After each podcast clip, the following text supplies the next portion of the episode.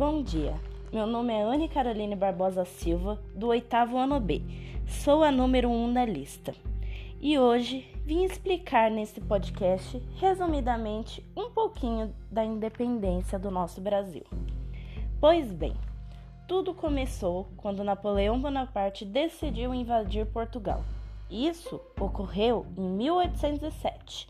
Já no ano seguinte, a realeza, junto com mais pessoas importantes, vieram para o Brasil fugindo de Bonaparte. Com a vinda da família real para o Brasil, resultou em grandes transformações na agricultura e na pecuária, o que resultou na independência colonial. A primeira grande medida decretada foi a abertura dos portos para países amigos. Isso permitiu o comércio brasileiro e os comerciantes ingleses negociarem cara a cara. Também tomou uma série de medidas que ajudaram ao desenvolvimento cultural e à modernização do país.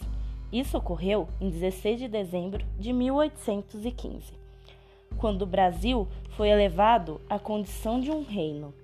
Entre muitas outras coisas que ocorreram nesse meio tempo, o que marcou muito foi a intransigência dos portugueses na sua relação com os brasileiros, para contribuir com o distanciamento e o fortalecimento do movimento de independência. O dia do fico foi quando Dom Pedro se comprometeu a ficar no Brasil até a sua morte, que ocorreu no dia 5 de dezembro de 1891. Só uma explicação bônus.